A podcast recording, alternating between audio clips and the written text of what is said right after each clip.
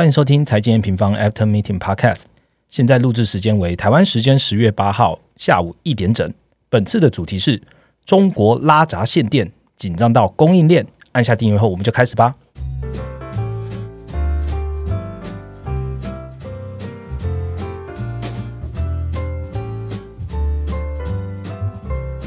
Hello，大家好，我是财经平方的 Roger。呃，今天节目一开始，先跟全台湾的听众朋友们加油打气一下哦。因为除了疫苗陆续到货之外，其实我们已经加领好几天了。然后，那财经 N 平方的伙伴们呢，也在嗯十月初吧。就全员回到办公室来继续为大家服务了。那相信疫情的状况会越来越好才对哈。上一集我们邀请到 Rachel 创办人 Rachel 来回答呃几个用户的问题。诶，其实就发现哦，有慢慢越来越多的用户啊，开始透过 Pocket 或 Email 来询问一些问题哦。我们有看到一位用户在 Pocket 下面留言，呃，这用户叫做呃 Jerry 小弟，OK，他就留言就问说，呃，我就照原文哦，听说。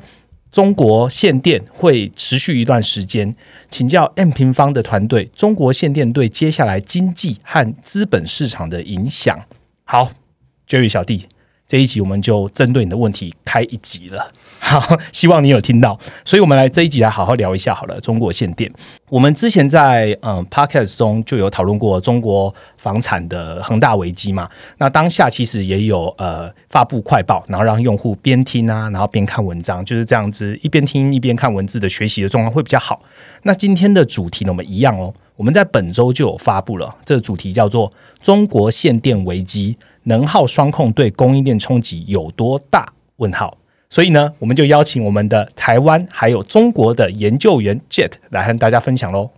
嗨，各位观众，那个我是负责台湾跟中国股汇市的研究员 Jet。好，Jet，我们特别讲台湾跟。中国的研究员，因为之前也有用户反映，哎，讲讲好像不清楚。Jet 就是一也看了台湾，也看了中国，所以台湾呃发生什么样经济形势，中国一样发生什么经济形势，都会由 Jet 来做一个整理，然后并且发布快报。好，在进来之前，我先问一下，因为我们现在录制的呃十月八号，隔天就是呃双十连假三天，就是你三天要干嘛？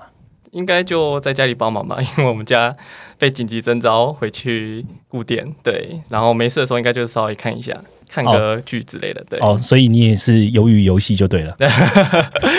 对，好好，基本上就是这个这个我们就不剧透了，我们也不多聊了。今天还是主要是聊中国限电，然后要进来呃三个主题之前呢，我们请借着帮我们先回顾一下本周的行情重点吧。好，这周上半场全球股市的行情是延续了对于呃上周对美国债务上限的。担忧，还有中国限建等利空消息，因此全球的股汇市是普遍是下滑的。那在避险情绪下，欧股啊、日经，还有一些新兴市场的表现都不是太好。美元也在避险性的需求，还有债务上限的疑虑下，在九月二十九号的时候突破了。呃，将近一年的整理区间，而且呃，目前是站稳九十四以上，那也让部分非美货币呈现一个比较弱势的状况。那目前台币是已经快要去挑战二十八块了，表现比较亮眼的板块是在原物料族群，主要是在能源的部分。一个月以来，目前 WTI 还有布兰特原油都已经涨了超过十个 percent 以上。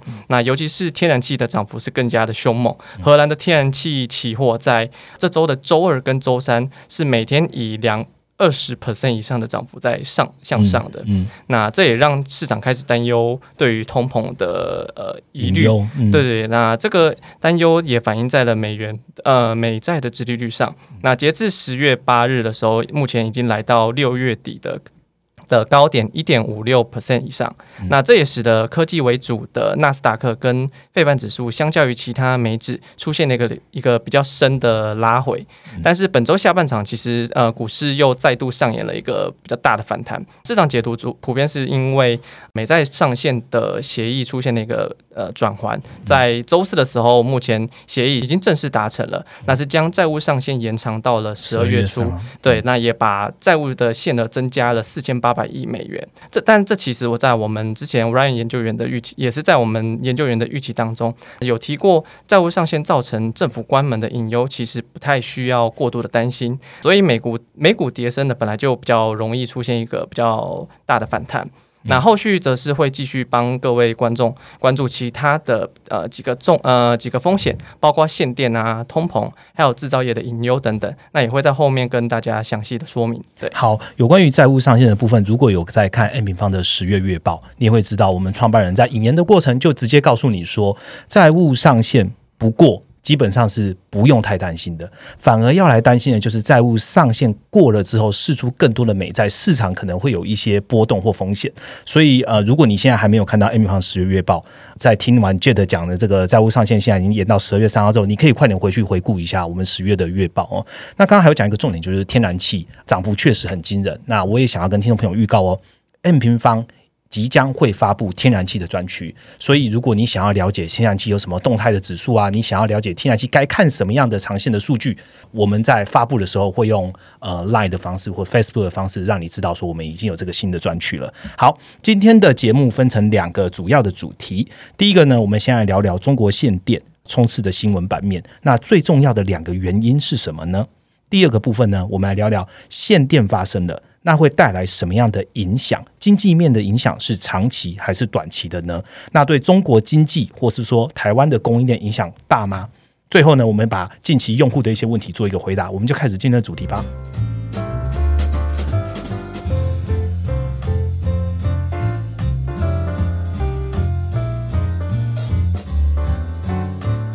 好，马上开始进入我们第一个主题哦。这一开始我就先念一下新闻好了。中国发改委发布能耗双控的通知，各地方政府开始加大限电啊、限产的一些政策，那影响了中国很多的工业大省，包括了台湾供应链为主的一些省份，甚至有限制到民生用电的情况哦。我们先很快的解释一下哈，Jet，什么叫做能耗双控啊？好，其实能靠能靠双控这个概念，其实不是今年才有的。早在二零一五年的时候，在中国的五中全会上就已经提过要开始做能耗双控了。那简单来说，就是政府要开始节能减碳，那要迈向呃清洁能源。各地政府的话，每年的能耗强度跟能耗。能耗消耗都要有一个限制跟目标，执行的状况也会被列入各个地方政府的绩效评量中。那能耗双控，第一个就是第一个你要你是要控制单位的 GDP 能耗，第二个的话就是控制能。源消耗的总量，所以如果这两个指标有一个不达标的话，就可能会被列入哈红灯警戒。在根据之前中国发改委公布的一个上半年能耗双控的晴雨表，其实可以看到有十九个省份被列入列入了警戒区。那也就是为什么九月的时候会有许多地区开始加强限电的措施。嗯，我们在 Jet 发布的这一个快报里面，在第一张表就告诉你说，哎，哪些的呃这个晴雨表的状况是怎样，哪一些省份现在是。处于警戒的状态，那为什么是被警戒的？所以，如果你现在在看我们的快报，你就直接看第一个表，里面字有点多，所以点图放大来看哦。好，那我就要接着问了，这个限电措施啊，跟中国十二月，就是呃去年十二月开始禁止澳洲的燃煤进口，这是有关系的吗？其实也想问的就是说，呃，中国是最大的煤的生产国嘛，那看起来煤是它自己家生产的，为什么会搞到电好像不够呢？嗯，其实新闻都有在报，就是说，呃，是不是因为呃去年底的时候，对于澳洲进口煤的影响？然后导致了现在的限电，我觉得是有部分的关系，但其实你说要说是呃，我觉得是不是主要的影响？因为其实澳洲煤的进口量占比其实并不多。以二零二零年的数字来看的话，澳洲煤的进口量只占了中国原煤产量的不到三个 percent。哇，好小。对，所以其实看可以看得从这个百分比可以看得到它的影响不是很大。那中国又作为全球第一大的产煤国，其实他们的燃煤都是基本上都是自产自销的。那主要供给地就是来自山西。内蒙古跟陕西三个地方，这三个大省就占了全全国大概呃七十个 percent 的煤炭产量。但之前发生的一系列矿灾事故啊，让矿他们的矿灾矿区的安全检查变得更加严格，然后还有。呃，能源领域的反腐调查力度在今年又被加大了，加上环境保护的部分，因为要朝碳中和跟碳达峰去发展，煤炭的去产能压力一直以来都没有被减少，而这些原因都是让中国最大呃煤产区的产能受到了许多的压抑。对，哎，那这样子听起来就是是政策影响碳的产能嘛？那在需求部分又有什么样子的推力嘛？呃，需求部分其实也可以看到，因为今年经济呃全球的经济强劲的复苏下，其实呃全球的外贸活动是相当的活络。那作为全球最大的出口国，中国也是拿到了不少的出口订单。那出口的表现也是相对于其他的经济数据是更加亮眼许多，也加大了沿岸地区的制造业他们的用电需求。我们如果看到一到八月的全社会用电量年增的话，目前是来到了十三点八个 percent。对，另外一个部分是气候的部分，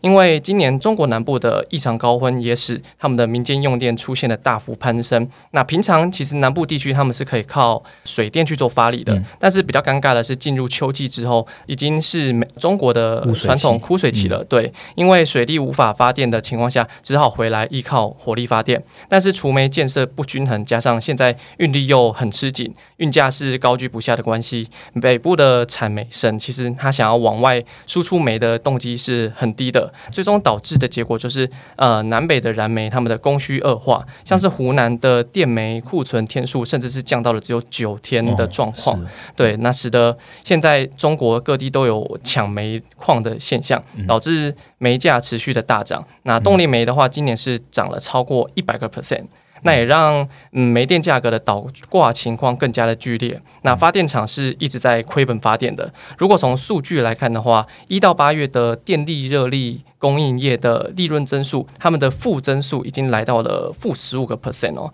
那这也是进一步降低发电厂发电的意愿，那又再度恶化供电的情况。也就是说，其实，在一系列的恶性循环下，它造就了这次九月的突发性呃扩大限电。嗯，对。也就是说，原本的供需基本上就很紧张，然后库存也很低，又加上这一次的政策，什么晴雨表一推出来之后，就加大了这个力道。嗯，所以才会有这么多。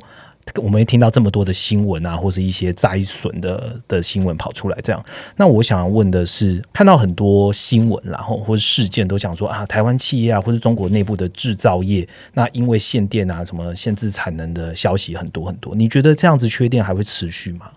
嗯，我自己觉得我比较乐观一点，就是我觉得不至于持续恶化。原因是因为刚刚提到限电跟缺电的一系列原因，最主要都是来自于人为政策的影响是最大的。不管是对澳洲煤的进口禁令，或者是对东北三省的产煤能力的抑制，对于煤炭的供应是造成了很大程度的紧缩。那因此情况会不会持续恶化，就要看中国政府如何去调整他们目前的政策。其实，在九月大规模限电前，就已经有地方政府开始允许电价上浮了，像是内蒙古、宁夏还有上海等地区是开始允许煤电的交易。电呃，交易电价是可以比基准价格上浮十个百分点。嗯，那用电大省广东也允许在尖峰时段的电价可以上浮到二十五个百分点。那这部分我觉得是可以舒缓，稍微舒缓一下目前的一些缺电压力。涨电价我就想问了，它允允许电价上浮，主要应该可以解决煤电价格的倒挂，然后会增加发电厂的发电意愿，这样对吗？OK，那还有什么样的政策开始也开始做调整？嗯，对我其实觉得允许电价它倒是其次，毕竟煤价暴涨它是一个结果，但是这次缺电最主要的原因是因为缺煤的关系。中国发改委其实它也有意识到这个问题，所以在九月二十九日的时候就发布通知，明确表示要呃多渠道去增加能源的供给，包括释放煤炭的产能，还有增加煤炭的进口跟国内的天然气产量等等。所以最近其实可以看到中国政府它开始放宽了三大省的矿区安全。规范对，然后为了试图呃试图是要增加煤炭的产能，甚至为了要解决缺电的危机，它高价向哈萨克进口呃煤炭。而且还被偷偷抓到，允许了澳洲的煤炭在中国开始卸货了。它不是禁止吗？呃，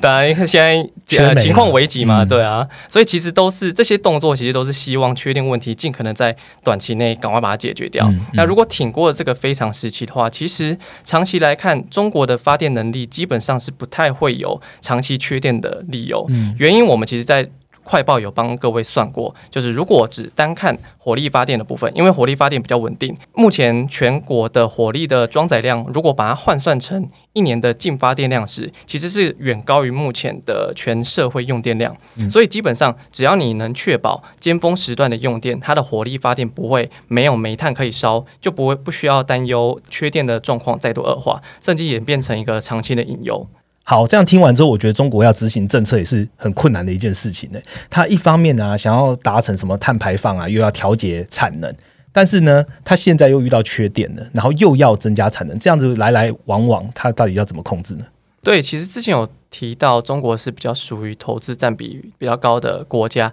那投资占比超过。是超过了消费，导致他们这块的政策时常会有反复的现象，那也使得国家经济长期是面临这样的两难的问题哦，所以会持续这样两难下去就对了。对对对对，嗯，好，谢谢 j 的跟我们讲现在限电的始末哈，刚刚基本上呃限电的。原因呐，我们就把它分成是一个叫做政策的因素。那因为政策的因素啊，然后导致呃原本供需就比较失衡，然后煤价又飙涨。那煤价飙涨之后呢，那煤电的价格就倒挂，也就是说，我买煤的成本大于我卖电的价格。所以呢，电厂发电意愿当然会降低。刚刚确实也讲到了，它的利润已经降了很多了。那另外一个就是经济复苏哦，我们怎么不管现在怎样，都还是属于全球因为疫情现在是属于复苏的状态，所以复苏的状态用电量就大增，这也很明确。不管是在我们台湾自己听到的，或者说在美国，都会发现说经济复苏了很多的需求面起来之后，你消会消耗的就是更多的电。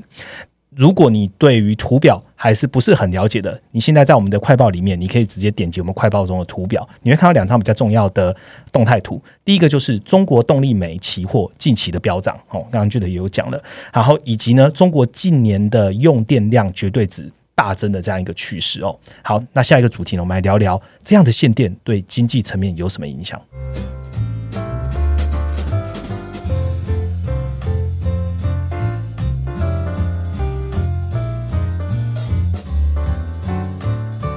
好，马上进入我们第二个主题哦。我们在最新的十月月报中，其实就有提到，中国的景气循环的目前最新的落点是在第二象限，等于是趋缓段哦。消费啊、投资啊，多个数据呢，目前看起来是不及预期。那又叠加上最近的恒大事件，也冲击了一些呃，不管是房市的就业市场。那中国经济看起来好像还没有完全落地哦。这一次又发生了限电这样的一个政政策实施，有一些券商啊，就是开始下调中国 GDP 的预测。那请问 Jet，这个事件用经济层面来看，冲击大吗？啊，对。那个限电确实对于中国的经济是一大冲击，尤其是制造业又很需要用电，那限电势必会降低企业企业的产能利用率。那这对于资本密集的制造业来讲，其实他们的毛利率也会受到一个比较大的冲击。但其实这是在限电措施并没有得到缓解的情况下要去担忧的事情。但目前来看的话，其实限电措施多次在十月左右就会被缓解，像是广东跟江苏等多省其实都已经开始在复工了。那要进一步恶化，目前看起来是还没发生。对，那如果我看数字的话，会更清楚。如果根据中金研究院的假设的话，如果限电措施没有再继续恶化或者是延长的情况下，然后还有三十 percent 的生产会受到限电影响的话，Q 四的经济增长大概会被拖累零点一到零点一五个百分点。而整体市场对于中国今年经济增长的下调预估中值，大概就是从全年。八点五个百分点调降到八点四，那也还好。对，所以其实幅度并没有太高，所以呃，限电事件对于整个经济的冲击并不太，我自己觉得是不太需要过度的悲观。嗯，那我们就是要持续观察这个限电是否会被延长。按照刚刚 Jet 不管是用用电量的呃发电量跟使用的算法，或者是中国目前发布的一些呃复工的状态，看起来应该不会。继续延长或者持续在更恶化的情况哦。那接下来我要问的是更总经一点的东西。我们听到啊，刚刚有讲调涨了电价，然后还有燃煤的成本也垫高了。那中国身为全球制造业上游最主要的经济体，是否因为这样把通膨这件事情变成长期的现象？但这样跟各国央行说现在是暂时性，好像有点冲突。Jet，你怎么看？是我自己觉得这个几率是比较低的，原因是因为如果通膨真的要变成长期现象，那代表今年的呃每一种成本，包括是运价、原物料还有能源价格，都要在去明年再高，对，要再高一档。但这个几率我自己认为是不太。不太大的。即使是目前的价格都处在高档盘整，通膨率也不容易再维持在高增速，甚至明年中后，我还比较担心生产端可能会进入通缩的状况。那目前的情况其实就像二零一一年很像，在经历了二零一零年金融海啸后的强劲复苏后，积极垫高下，其实他们的经济增速也是开始放缓。那那个时候通膨也是有出现一波比较大幅的高涨，使市场开始担忧呃停滞性通膨，导致年内其实美国股市也是是出现了将近二十个 percent 的滑落。那其实后续可以看到通膨就开始在回落了，也没有继续在高涨，即使是原物料价格还是维持在一个比较高档的情况下，后续美股的经济动能在他们的经济持续复苏下，其实美股还是有呃再度创高的。近期的股市其实可能也是在反映经济有停滞性通膨的风险。但如果你搞清楚这个通膨它是短期现象的话，对股市的长期反而不需要太太过度的悲观。嗯，基本上我们从美国的角度也有在分析，就是通膨是处于长期还是短期的。那目前看起来的话，可能是比联准会可能在今年年初预期的长一些。但是也不会说真的变成一个比较那么长期的一个通膨状况。不过大家还是来持续关心一下我们最新的公布，不管是 PCE 啊，或者是一些 PMI 的数据了哈。那我接下来在问的就是中国这一波这样子限电走一波，那对台湾的电子产业链有多大的影响呢？嗯，其实跟上面一样，我认为冲击比较仅限在短期，因为这次冲击较大的主要是在广东跟江苏设厂的台商，嗯，特别是在中国占比比较高的 PCB 产业。那之前市场是担心，因为限电的状况如果扩大的话，可能会对 PCB 的产能会有所影响，那会间接导致整个电子产业的供应状况可能会持续紧张，那影响到下半年的出货状况。但其实目前市场真正缺的东西其实是半导体晶片，而且目前。厂商其实他们手中还是有一些库存可以做一些短期的阴影的。如果限电真的开始恶化，我自己觉得对于半导体的冲击也是比较有限的。毕竟半导体作为中国最重要的战略发展产业，是嗯，他们是我觉得他们不会用石头砸自己的脚啦。对，而且半导体呃上下游关系又很密切，如果你卡一个。的话，可能就卡到整个供应链，因此在能源双控下被豁免的几率，我觉得是比较高的。而且，台湾半导体业者多数的产能，呃，高阶产能的部分还是留在台湾的，在大陆的占比其实并不高，所以相对来讲受到的冲击也会比较小。所以目前供应链更大的风险，我自己觉得是不是限电这件事情，而是在 Q 四的时候制造业的库存调整期，尤其是在下游消费性电子跟零组件的部分。对。制制造业循环这件事情，其实，在 Parker 已经讲了蛮多次，确实是整个全球的产业链要特别注意的事情。那刚刚 Jet 提到了一个蛮重要，就是第一，半导体其实是也算是中国，应该是全球啦重要的战略发展物资，所以中国不可能限电限到这一件事情，它就算限，可能也有豁免。第二。半导体的产业现在最主要的，台湾最主要的半导体产业基本上还是留在台湾，高阶产能还留在台湾，所以直接的影响说，呃，高阶的什么呃供应啊什么的，应该也不至于，所以我们就认为应该跟台湾的 PCB 产业可能关系高一些，所以大家可以来持续来关注一下。好，我想回到一个一开始的问题，就是说。嗯，中国啊，刚刚有提到嘛，一直在推的就是从一五年就开始做能耗双控。那其实不只是中国啦，其实现在各国都在推什么我要绿能、干净能。其实拜登的某一个政策也是在讲绿能。那在长期发展的绿能发展的情况下呢，我们会不会一直遇到会有这样的问题，就是走绿能遇到限电？其实台湾也有一样问题嘛，那觉得你怎么看？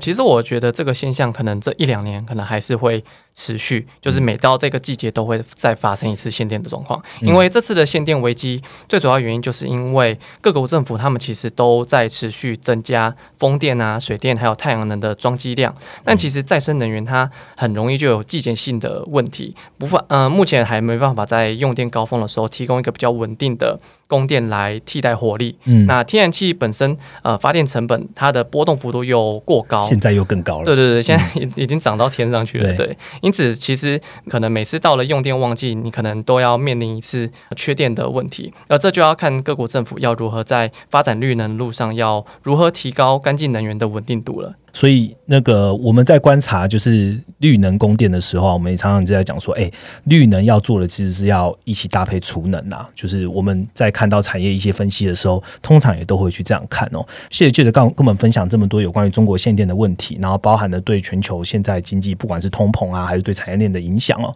刚刚讲的上面的内容，其实全部都在 N 平方呃在。本周十月初发布了这一篇中国限定的快报里面，所以如果您有兴趣的话呢，直接来看我们的这样的快报。那除了中国限定之外呢，你也可以回来回顾一下我们之前呢写了中国蛮多的一些近期发展的一些事件哦，包括包包括了监管政策、人行的一些态度会不会降准，以及恒大危机，甚至在十月的月报里面，我们也认为。中国现在这样的一个状况，可能会加速中国人行持续降准。那为什么原因呢？可以到我们月报上面来看。好，那这就是我们第二个主题喽。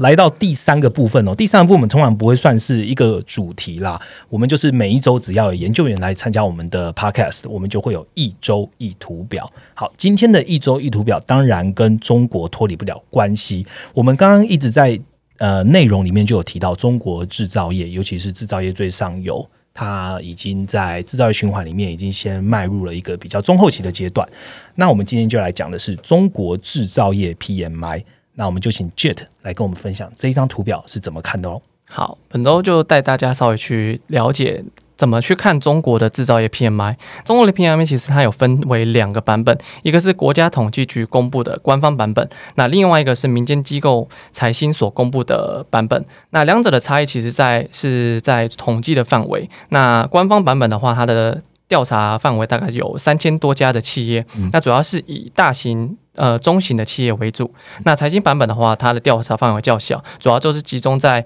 中小企业跟出口商为主。而近期可以发现到最新的数据，两者的走势是比较分歧的。官方的 PMI 是下探到了荣枯线以下，而财新的制造业 PMI 又是呃往上回到了刚好五十。的荣枯线位置，对，所以显示目前中国的制造业景气其实还是处在一个比较震荡的状况，而且目前是夹杂了许多比较不同的短中期的因素，包括了像疫情局部性的频发、洪灾，还有限电的措施等等。因为之前那个洪对郑州的部分，就是它的洪灾是影响最严重的地区，所以作为中国中部地区最重要的呃比较重要的出口龙头，其实连带影响的是整个出口为主的制造商，那也让因为近期的灾情。减缓也让财新 PMI 又再度的小幅的脱离脱呃衰退衰退区间，但其实我们从两笔数据的细项中，我们可以抓住一些事呃事情。第一件事就是他们的外需正。都是出现放缓的。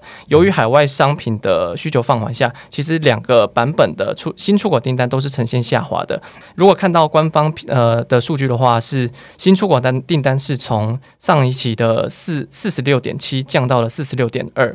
第二个的话是目呃通膨的压力，官方版本跟财新的原物料价格都是也是都是呈现上涨的状态。那高涨的原物料其实它除了会稀释掉利那个企业的利润以外，也会抑制。呃，制造业的生产，第三个部分的话，就是就业市场。在正在恶化，那我们可以看到，其实官方跟财新两个版本的就业指数也是都是呈现下滑的状态。那显示在经济不佳还有生产被抑制的情况下，其实让企业招聘的态度还是比较谨慎一点的。那就业不佳的情况也是会，呃，我觉得也会冲击到后续中国的内需消费动能。对，嗯，我们通常研究员在看这些 PMI 数据的时候，我们也会去看它的细项。所以刚刚 Jet 跟大家分享，就是我们除了看制造业 PMI。跟呃财新的 PMI 是不是属于荣枯线的上或下之外，我们去拆开它的细项，就会发现新出口订单啊、原物料价格啊，好或者是就业的指数的数据，基本上用现在的时间来看，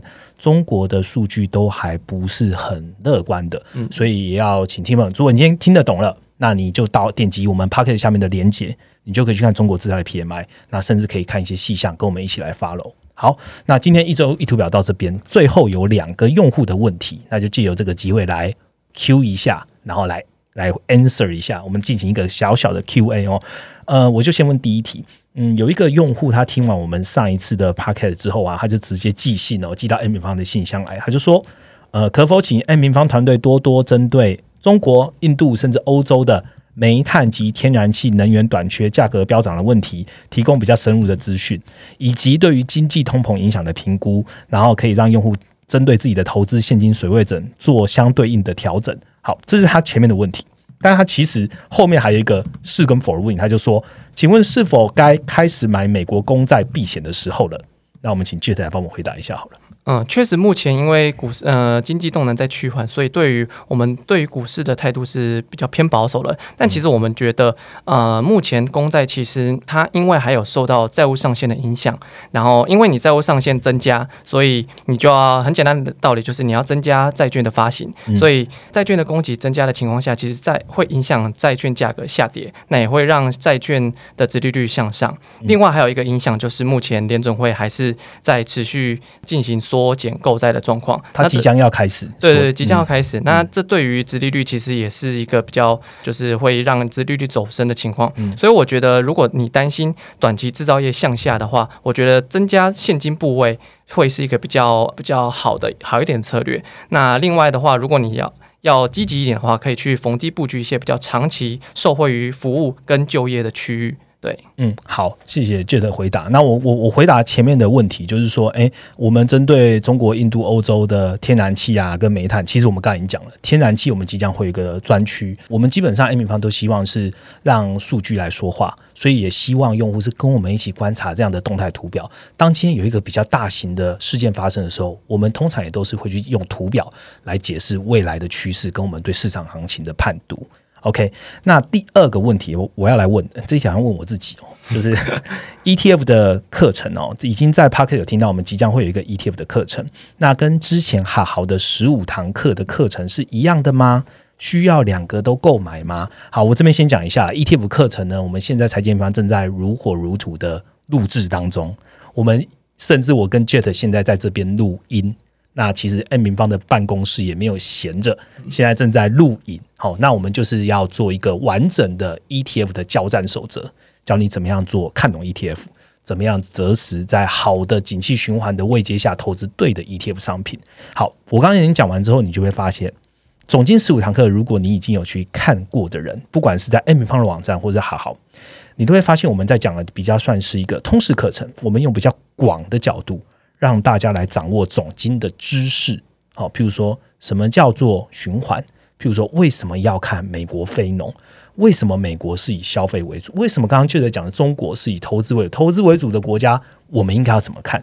那包含了这样的知识，甚至我们讲了几个关键的图表，还有事件时的新闻，我们要如何用总金的角度去判读？这是我们最经典的内容。所以，希望如果你是想要了解总金的朋友啊。你一定都要去听，或者去了解总经十五堂课里面教你的知识跟内容。好，这个是讲的就是一个广泛知识的一个学程。但这一次 ETF 课程是全新的。我们 ETF 课程，我们希望做到的事情是，你今天已经了解了总经的知识了，你想要把你的知识运用在投资这个行为上，你想要选择如何做全球的资产配置，我们就告诉你 ETF。不管是现在市场上的规模，还是它可以动态的去做长期，它的它的属性比较偏长期，而且被动投资也比较多，而且会去了解到你要投资股汇债的资产配置，全球的股汇债资产配置的话，那你就可以运用在 ETF 这商品上做投资。我们第一个部分针对全球的股汇债原物料的 ETF 做介绍，教你怎么看得懂全球怎么看，你要选怎么样是最适合的 ETF。第二个部分呢，我们会把循环带入，告诉你说在什么样的循环该做什么样的 ETF 的资产配置。好，这是我们 ETF 的课程。所以简单来说，如果你想要直接上 ETF 课程，我们也是觉得 OK 的，因为其实里面的循环也会再深入的讲一遍，并且告诉你现在循环属于什么位阶。接着我们会告诉你你要如何做最佳的 ETF 的资产配置。好，这就是我的回答。那如果嗯，上线的话呢，我们还是会再有一个直播的课程啊，或者在 p a c k a g e 里面更完整跟听众朋友交代清楚。好，那这就是我们今天的呃全部的内容了。好，那喜欢我们的 podcast 的朋友呢，欢迎下方就是留言，并且给我们五颗星的评价。那如果你有任何指教的话呢，也可以透过评价或是用 email 的方式寄给我们，我们都会有研究员亲自来为你回答。好，那就是我们本集的内容，我们下个礼拜见，拜拜，拜拜。